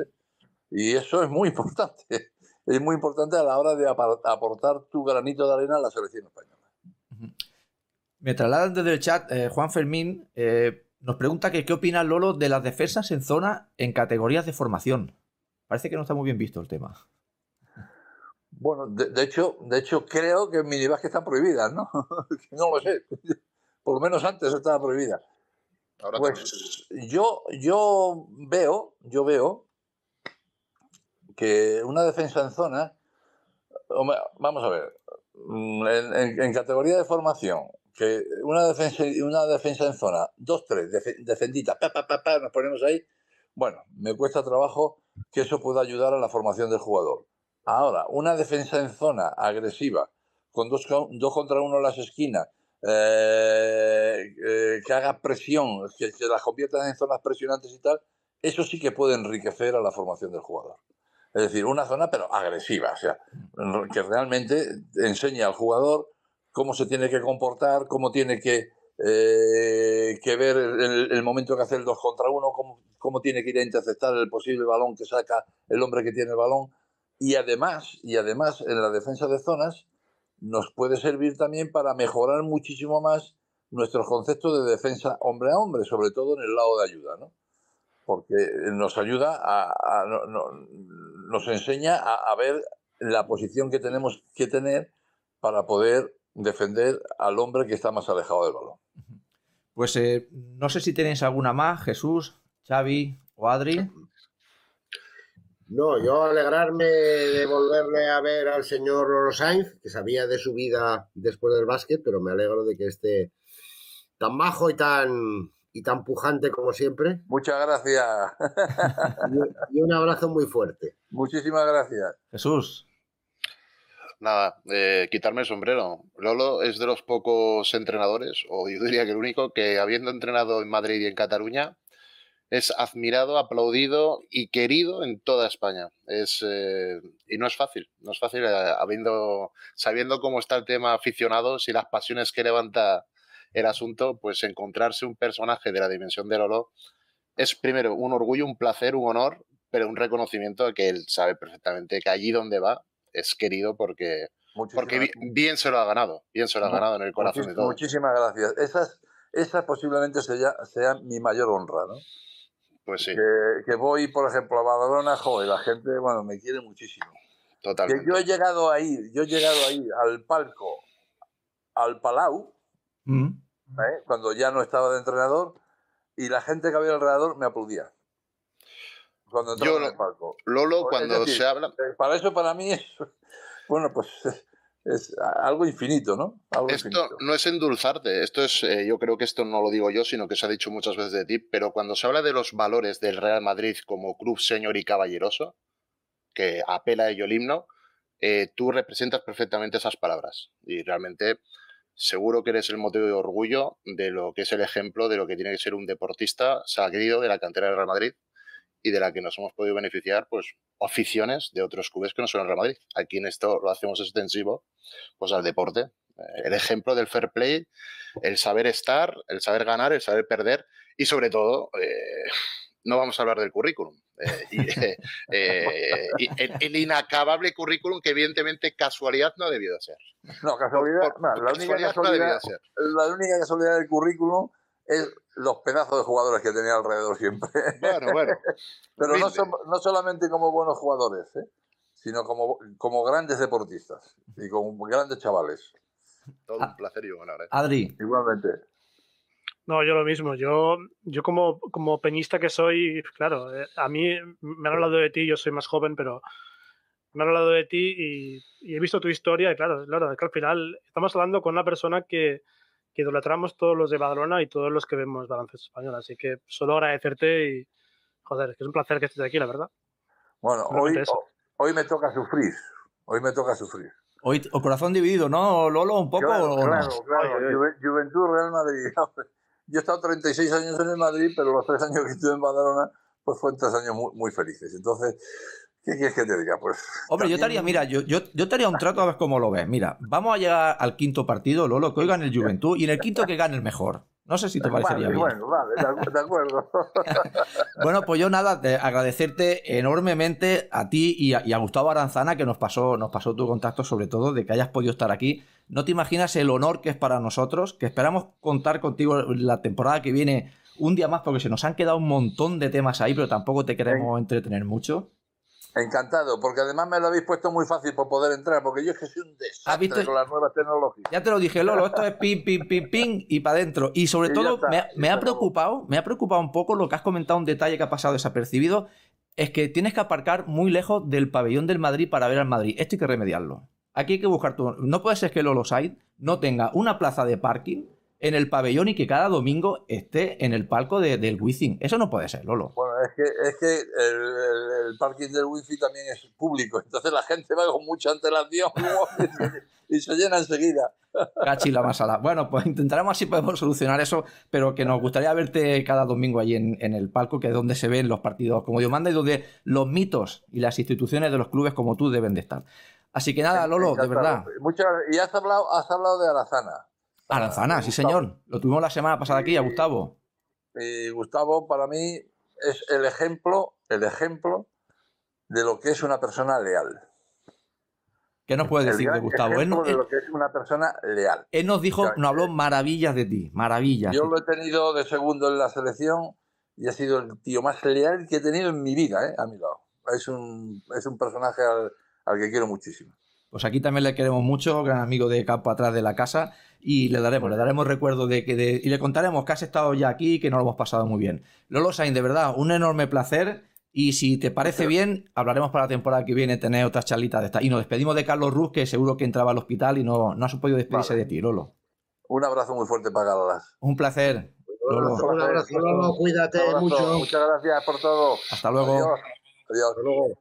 Pues hasta aquí la charla que hemos tenido con, con Lolo Sainz, es lo que comentamos. Es que se nos han quedado temas, yo quería hablarle de, de Davis, de Iturriaga, del partido que el Barça no se presenta, bueno, teníamos temas infinitos, pero claro, no podemos tenerlo más, más de una hora al hombre y también sabe mal. Un placer, ¿eh? Jesús, el tema es espectacular. Increíble. Eh, bueno, eh, sin palabras. Este, yo se lo he dicho porque además lo siento así. Yo creo que es de las pocas personas que mm, eh, aunan eh, o generan tanto consenso en el baloncesto español.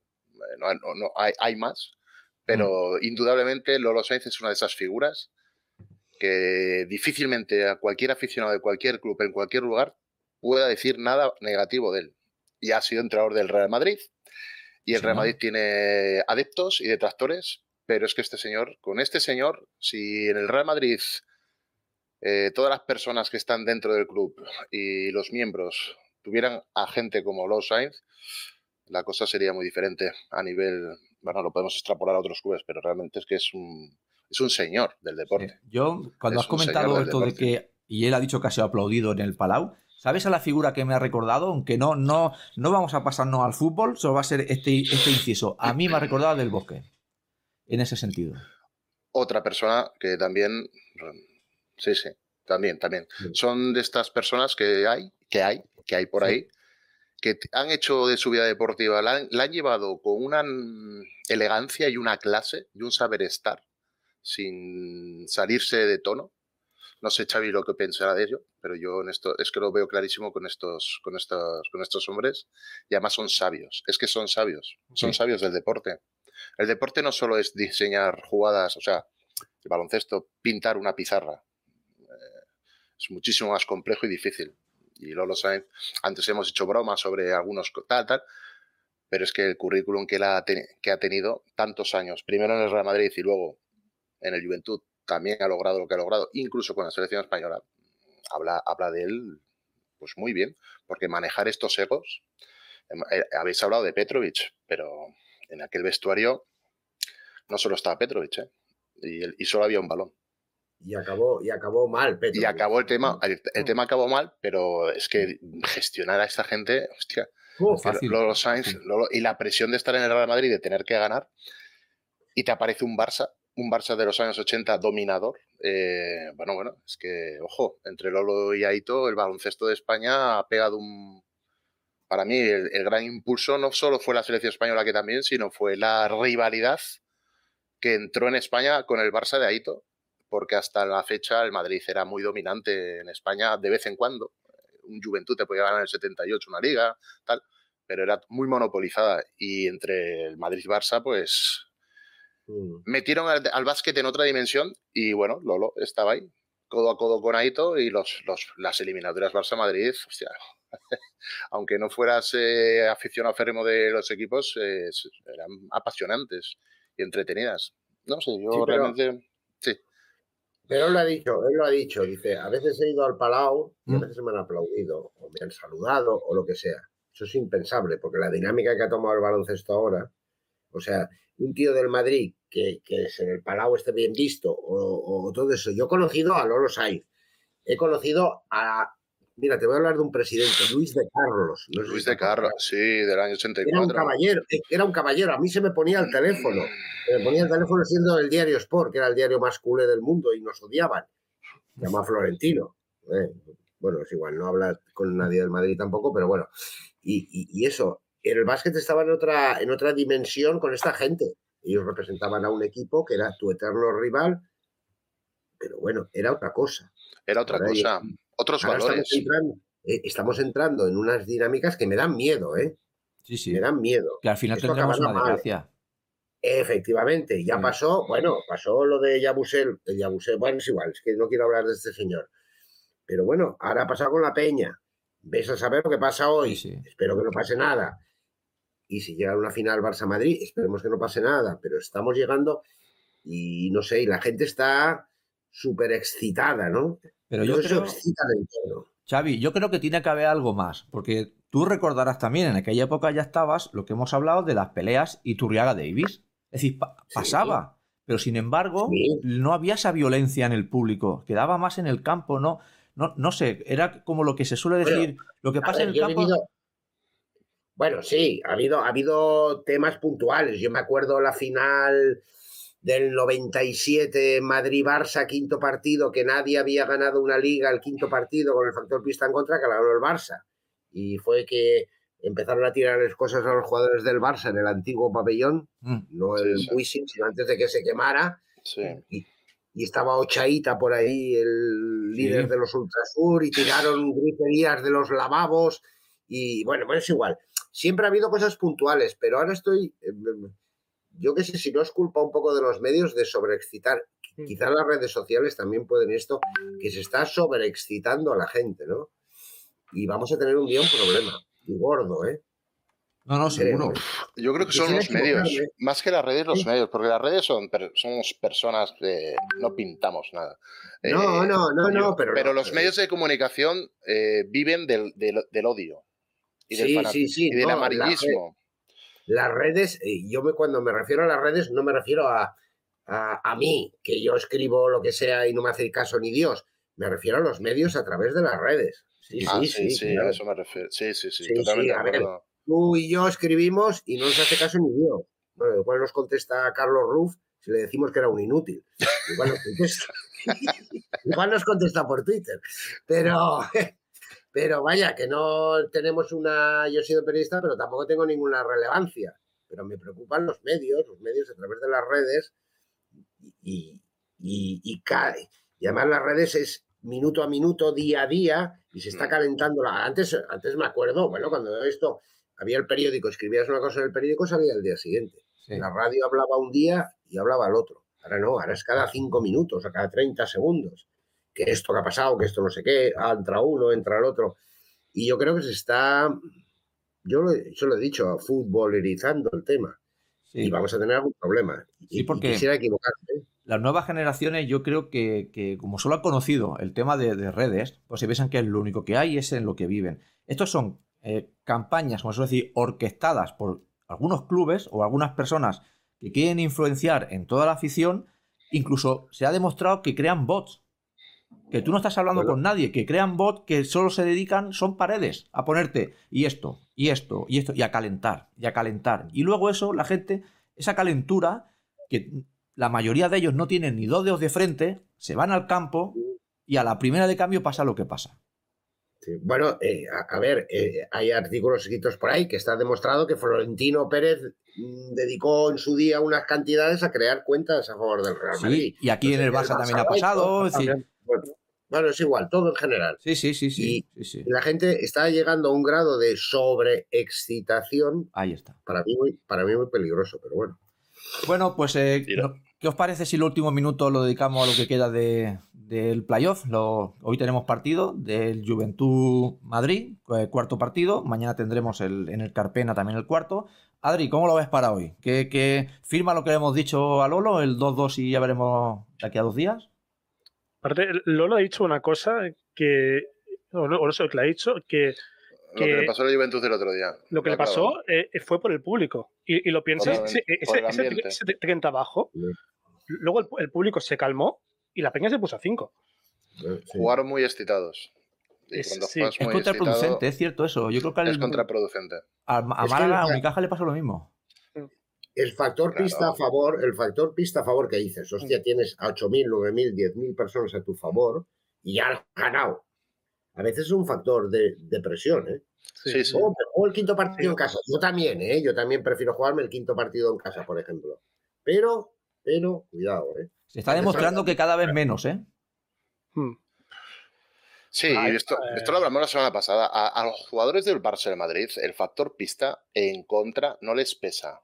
No les pesa. Están muy acostumbrados. Y los aros hoy en día son los mismos, el parquet, los balones, los tableros. Son tíos súper curtidos y, y el Barça lo demostró ayer en Málaga y el Madrid lo demostró en Badalona.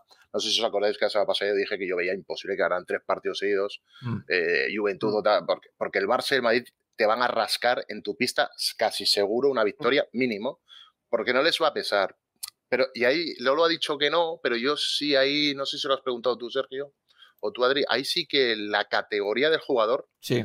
eh, pesa. A- a- a- al Barça o al Madrid, el jugar en su pabellón con un ambiente súper caliente Hmm. mm, les suele dar una energía extra positiva.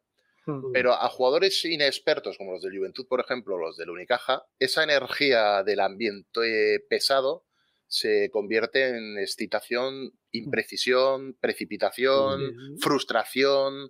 De hecho, las emociones van más, tienes que tener punto de equilibrio correcto mental para que transformes la concentración en ese esfuerzo físico extra que requiere la situación. Al Juventud y a Unicaja, sobre todo al Juventud, a Unicaja no le, le pesó, pero no tanto. Se encontró con un Barça muy serio, muy serio, y, y te ganan, porque es mejor que tú. No, es que esto, esto lo estamos olvidando, son equipos mejores que tú. Entonces necesitas que ellos no estén en su mejor día y tú sí, para poder equilibrar y meterles mano. Eh, si ellos están en su prime, te van a ganar porque son, tienen jugadores, hombre por hombre, de, de más calidad. Pero dicho esto, evidentemente, ese, ese, que Unicaja y Peña hayan hecho mejor baloncesto a domicilio responde claramente al, al tema de no jugar mm, pues sin presión. Eh, si gano bien y si pierdo es lo que todo el mundo espera. Ahora bien, empato la eliminatoria y vamos al tercer partido y, qué pasa, qué pasa en ese tercer partido. Yo creo que hoy el Juventud, lo normal es que creo que vuelva a perder, pero me sorprendería que le meta una barrida como la del otro día al Real Madrid. Me sorprendería. Yo creo que el Juventud jugará más suelto, porque en realidad yo creo que ya estamos todos a la idea de que el Juventud se va a eliminar. Si no es hoy, será en el quinto. Y en el Unicaja Barça casi te podría decir casi casi lo mismo. Lo que pasa es que el Barça tiene un entrenador que no va a querer llegar al quinto. Va a querer mm. ganar mañana también y, asunto cerrado. Y en el Juventud Madrid es que yo eh, eh, no puedo hacer un análisis sin tirar de los árbitros, no sé, disculparme. Porque es que condiciona mucho, condiciona mucho el juego, mucho. En los que hemos jugado baloncesto, no es lo mismo saber que yo no te puedo eh, poner la mano en la cintura, me condiciona a la hora de defenderte, y sin embargo, cuando ataco y veo que tú me estás poniendo la mano en la cintura, a mí, a mí eso me saca del partido. Me, Estoy poniendo un ejemplo tonto, ¿eh? eh esa diferencia mentalmente has de ser muy fuerte, muy fuerte, y son jugadores de juventud, para no para que no te afecte y además, además sí que te afecta, coño. Es más fácil defender con la mano apoyada que sin la mano apoyada. Incluso yo ataco con más confianza sabiendo que a la que tú me roces un poquito, soy Dadnan Musa, me van a pitar una falta personal, dos tiros libres. Y sin embargo, yo entro a canasta, me va a caer una colleja de Tavares y, voy a oír al de la tele y gritar que es un muro. Y cuando me ha reventado el cuello, como al Tomic el otro día. Eso eh, dificulta mucho la, empresa, ¿no? Por eso digo que el Juventud puede estar más suelto hoy, pero difícil. Pero sin embargo, estos días, perdonaré, porque lo he leído y es que estoy hasta las, hablo mal, ¿eh? hasta las pelotas de que metan en el mismo saco al Madrid y al Barça. Y yo soy de la Peña, pero es que, hostia, basta ya. Basta ya. El Barça no tiene la bula arbitral que tiene el Real Madrid. Es que no la tiene, es que no la tiene, tío. Ayer, por ejemplo. Y se cansan de, de, equipararlos. ayer, por, ejemplo, el arbitraje, si quieres saber el arbitraje, me pareció bastante igualado. Ayer en el Caja Barça de hecho, hubo una antideportiva que le pitaron a, Carter en una entrada con Lapro, que soltó el mm, codo, y luego, jugada al tercer cuarto, pitaron la misma al revés. Sí. Vale. A mí pitaron mucho, pero pitaron más o menos igualado ayer. Sí, pero no notas un criterio que digas, no, hostia, lo que le permiten al Barça en defensa, no se lo permiten a otro. Yo veo. Es que el, partido casi me atrevería a decir, casi me atrevería a decir que al Barça son bastante, ojo, los árbitros al Barça a veces se le queda cara de tonto de qué cojones me están pitando. Esto lo hemos visto muchas veces esta temporada, ¿eh? Y repito que yo, el Barça le puedo tener cariño, pero yo soy de la peña y lo defiendo, pero luego lees que neutros, terceros aficionados, dicen, hostia, es que los clubes de fútbol eh, solo hacéis que llorar, los del Barça y Madrid. Y digo, hostia, no, no, o sea, el Barça tiene toda la razón del mundo en quejarse, porque estadísticamente hablando, hay datos en los que se demuestra que el Barça está en un grupo de equipos del ACB más o menos equitativo, pero es que la distancia que hay entre el Real Madrid y el segundo en faltas recibidas y tiros libres lanzados es que es que es que es, es, surrealista el tema. Claro, luego tú ves a Tavares dos partidos seguidos, dos, sin recibir una falta personal, pero esto no viene del, no viene de esta eliminatoria contra el Es que a Tavares lo vemos jugar continuamente. Un tío torpe, un tío lento, sin desplazamientos lateral, que utiliza las manos en los bloqueos, que saca caderas, que mete rodillas, que empuja a la hora de cargar y ganar posición en el rebote. Y venga, y venga. Y además mide 2.22. Venga, ahora vete y gáname al Real Madrid. con un tío así. Y es, paradójico también, el tema de Tavares es paradójico en comparación con, con Poirier. A Poirier, por ejemplo. A Poirier, es el canto del pueblo. Le, pitan todas las patas. Se le queda cara de tonto al Poirier. Mira al banco diciendo, pero si a Tavares no se las pitan. Yo hago lo mismo. Eso, sí que me, alucina eso. Es que yo me partía el culo el otro día viéndolo. Porque le pitaron un par de faltas que miró desconcertado diciendo, pero, pero, ¿y esto? Y dices, eh, esto es el arbitraje, el respeto, los jugadores, la bula. Y claro, es que es ¿Hoy alguno, alguno de vosotros va al campo hoy o no? Yo, yo, yo lo más seguro es que sí. casi Yo no puedo. Yo hoy no puedo. Nosotros lo veremos, lo veremos en la tele. Entonces, eh, ¿apostamos hoy por el 2 a 2 todos o no? Yo espero, honestamente, yo espero que tanto hoy como mañana sea 2 a 2 y el, el- el quinto partido, que sea lo que sea, pero al menos que haya un quinto partido. En mi, opinión, sobre todo, no por nada, pero Unicaja Barça me parece una semifinal preciosa en todo. El Sí. Peña Madrid sí que es lo más imprevisible del mundo porque es- depende de si la Peña está inspirada aquel día y, y si el Madrid tiene el día malo. Pero Unicaja Barça es una semifinal, pero preciosa porque es que Unicaja está a un nivel de finalista, así. Y el Barça, el partido que hizo ayer fue Es que a Unicaja ayer, en la derrota, yo creo, Adri, que le va a hacer mal, ¿eh? le va a hacer daño. Porque estuvieron ahí tres cuartos de partido, mm, da- dale que te pego, uno con pim pam, a- lucha de poder. eh, ahora vas tú, ahora voy yo, dos arriba tú, tres abajo yo, faltas, tal, físico. Y en el último cuarto fue como el Unicaja hizo plof, se, des- se desfondó y, y entonces es como si el pulso, ese pedazo pulso, el Barça se lo reventó por completo. Es Sí, un puñetazo en la mesa y decir, a ver, no. Al final también ayer jugaron. por la piedra. Ayer los mejores para mí fueron los que son, como dices tú, buenas verdes, que son jugadores que ya se han curtido. Vesely Eh, y Kalinic. Kalinic. Ayer al poste bajo, dice, me defiendo en base, al poste bajo y te voy a machacar todo el rato. Y ya está. También es verdad sí, que sí. el eh, Unicaja ayer se desangró del tiro de tres, ¿eh? Eh, fue Eh, lamentable. Sergio, Ayer, ayer, Ca- Carter y Perry, pobres. Sí. tengo una colleja para ti, ahora que ya no está en la entrevista. Ostras. Eh, tema Mirotic. Mirotic, te recuerdo que en la Final Four del año pasado metió 30 puntos. ¿eh? sí, En sí, sí, sí, pero yo. eh, no, Eso no, de no. Que, no eh, que no aparece. No, no, no, sí, lo que no aparecieron fueron otros compañeros. Me pero él refiero. apareció, ¿eh? No, ya, ya, ya. Lo, que- lo que pasa es lo, lo he comentado. Pero la porque- gente tiene tendencia a, generalizar cosas. Ya, es el- este el- año no ha tenido su mejor partido, pero el año pasado hizo Sí, un pero luego- de escándalo. Pero no me refiero. Es verdad que el año pasado al Madrid le metió 30 puntos, pero me refiero a los partidos como, por ejemplo, vale, has pasado la final, en la final. Esta vez está pasado en semifinales. Hace tres años me refiero a eso, pero he puesto el ejemplo de Mirotic como lo podía haber puesto en su momento de los Epi, de los Sibilio, que hubiese sido más cercano a Lolo, que llegábamos a, la- a las finales y no sé qué pasaba, que, que, que, que vean el aro eh, muy chiquitito. Pero lo de Mirotic, eh, yo- claro, en redes eh, te dan pocos, eh, tienes pocos caracteres para hablar. Eh, Yo creo que lo expliqué en su día. Y no es una crítica a Yasikitius porque es su forma de entender el juego. Si el Barça jugara para Mirotic, Mm. el tío cada partido metería más de 20 puntos. Pero Sí. eh, el Barça juega para el equipo, para generar opciones de ventaja, de triangulaciones, de penalizar los cambios defensivos cargando juego en las triangulaciones al poste bajo. Y, no, y ahí Saras no puede decidir, porque deciden los rivales con quién cambia y con quién no. Entonces, eh, no sé cómo explicarlo. Si, si focalizaran sobre la estrella el juego, eh, probablemente Saras no sería el entrenador del Barça, tendrían a otro. Y Mirotic sí metería los puntos que la gente le pide, pero la gente muchas veces no se fija en decir, a ver, en el Barça pocos jugadores acaban los partidos con 20 puntos y el Barça te ha metido 90. Te meten 10, 12, 14, 16. Van ser, diversifica mucho el juego Mm. porque es un juego muy... En ese sentido, el entrenador quiere que sea así, coral. Mm. Yo, el único reproche en ese sentido que sí puedo eh, ejercer, pero tampoco sé hasta qué punto, es cuando un partido llega igualado al final, el balón caliente, ese Mm. último minuto, esa última posesión, esas dos últimas, ahí sí, aquí, aquí le damos el balón, a la Provita o a Mirotic, o a Higgins cuando estaba.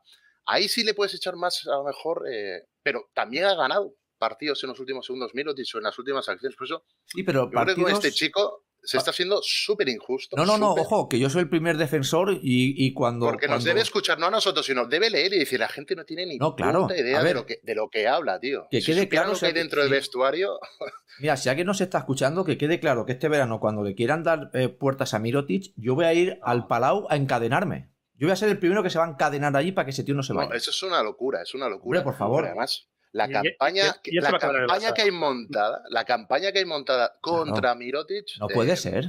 eh, la gente, yo realmente no sé a qué. eh, Porque a qué gente, objetivo- yo creo que gente no sé a qué objetivo responde, pero si son de aquí, si es gente del Barça. Sí, tío. sí, sí, Ya, sí, sí. Pero qué sí, problema. sí. O sea, Es que los que del lo Barça, desde Madrid aún. pero- los del Barça somos o sea, especialistas, Barça, somos Pero es que especialistas en crucificar a los nuestros. pero, No, pero este es un crack, no. estás crucificando a un crack. Claro. No, pero, yo, perdón, yo no hablo de las redes, ¿eh?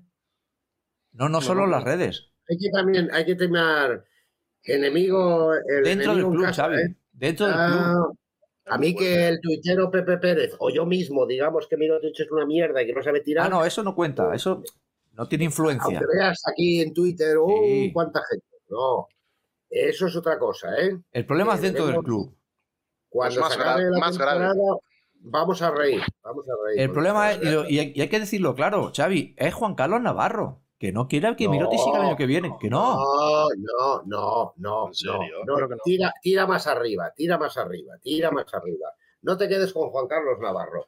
Juan Carlos Navarro hace lo, y no quiero defenderlo, ¿eh? lo conozco hace muchos años, como no, no defendía a Joan Creus ni defendía esto, ni a Nacho Rodríguez. Mira más atrás, mira más arriba. No puede ser.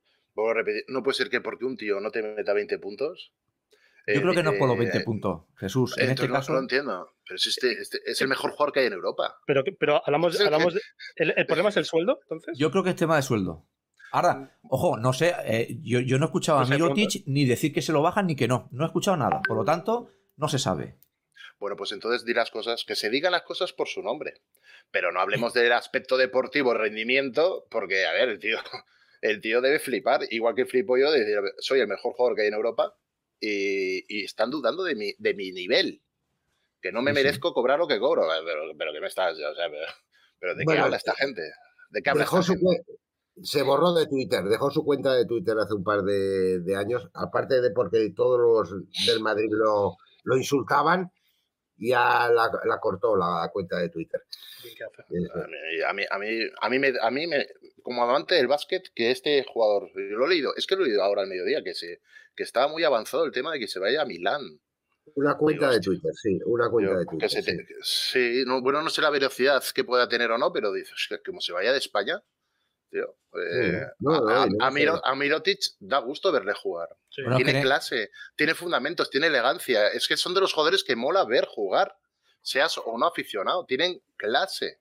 En España solo lo vamos a ver en el Barça, yo creo. ¿eh? Así que si, si deja el Barça, evidentemente es para irse. hablan de Milán, hablan de Turquía también. Teniendo dos años más de contrato, pero ¿por qué narices tiene que dejar el Barça? Que lo dejen otros antes que él. Sí, yo estoy de acuerdo. Recorta presupuesto por otro lado. mira, el fútbol. Mira, mira el tema del fútbol. Vamos a reír este verano. Lo siento, pero no me gusta decirlo, pero vamos a reír. Y alguien tendría que dar explicaciones y no se van a dar. Y no se van a dar. No, no. Y Juan Carlos Navarro vuelve a decir, ni el directivo responsable de la sección. Ya, si estamos hablando de, la Mick Jan, ¿eh? El que. bueno, en general, de la, como, como siempre escribo yo, de la zona noble del Camp Nou. Sí, sí, sí. Pues vaya tela. Bueno, creo que queda bastante claro quién, quién quiere declarárselo. Bueno, acabamos con esto. El lunes que viene, cuando hagamos programa, probablemente ya se haya decidido, probablemente no seguro, ya tendremos final. Eh, venga, voy a empezar. Adri. Eh, no, te digo, eh, creo que empieza el domingo la final, así que por eso, el, exactamente, el lunes ya eh, sabremos si se ha pasado el Madrid, el Barça, la Peña, el Unicaja. Mm. Adri, ¿qué dirías tú cómo queda el Unicaja-Barça o la eliminatoria Unicaja-Barça y la de Peña-Madrid? En, un mundo ideal que yo quisiera sería Unicaja-Peña la final, pero, pero, pero, va, a ser Madrid-Barça, sin duda. Y, a ver, cuarto partido, quinto. Eh, yo eh, repito, repito todo, ojalá fuera el quinto, pero va a ser cuarto y cuarto, creo yo. O sea, hoy, hoy pierde Peña y, mañana Barça ganará por inercia porque Saras se da cuenta de que, de que, sacando a gente de banquillo fresca, como Nagy y Da Silva, el equipo mejora también. Es un dato. Joder, que sí mejora. Eso, eso lo hablaremos en el próximo programa. Lo, tenía ahí para preguntar, ya no nos da tiempo, pero lo hablaremos. ¿Qué, ¿Qué, está pasando con, con, esta rotación? No, pero eh, está ya en Kubasima, pones a Nagy. Es que, es que ya está, simple. Simple. Y Nagy jugó un buen, partido ayer, me encantó Nagy. Y Da Silva también. Muy bien. Da, Silva es que hemos hablado de él muchas veces y bueno. Esperemos que no se vaya. Jesús, ¿tú, cómo, tú qué ves? ¿Un 4-4? Yo, muy a mi pesar, lo que dice Adri. Yo veo el domingo que empiezan el Madrid y el Barça mm. en el Palau y, ya habrá, habrá fuegos artificiales en el primer partido. Es decir, que el lunes, el lunes tendremos, seguro que tendremos eh, eh, látigo. Xavi, ¿tú cómo lo ves la final? ¿Cómo va a acabar? Empate, a cero y ganador por penaltis no sé que no me gusta pronosticar, chicos, ya lo sabéis, que no me gusta pronosticar. ¿Por qué? Porque eh, crees que das... jamás, jamás he pronosticado. No, bueno, pues lo dejamos, lo dejamos en, interrogante, en, empate a cero.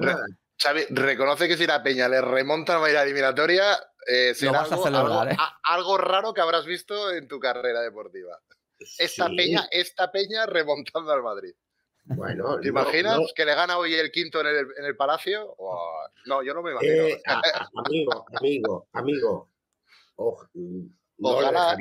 No le dejarán. Por eso, por eso, por eso digo que. No Por eso dice baloncesto ficción.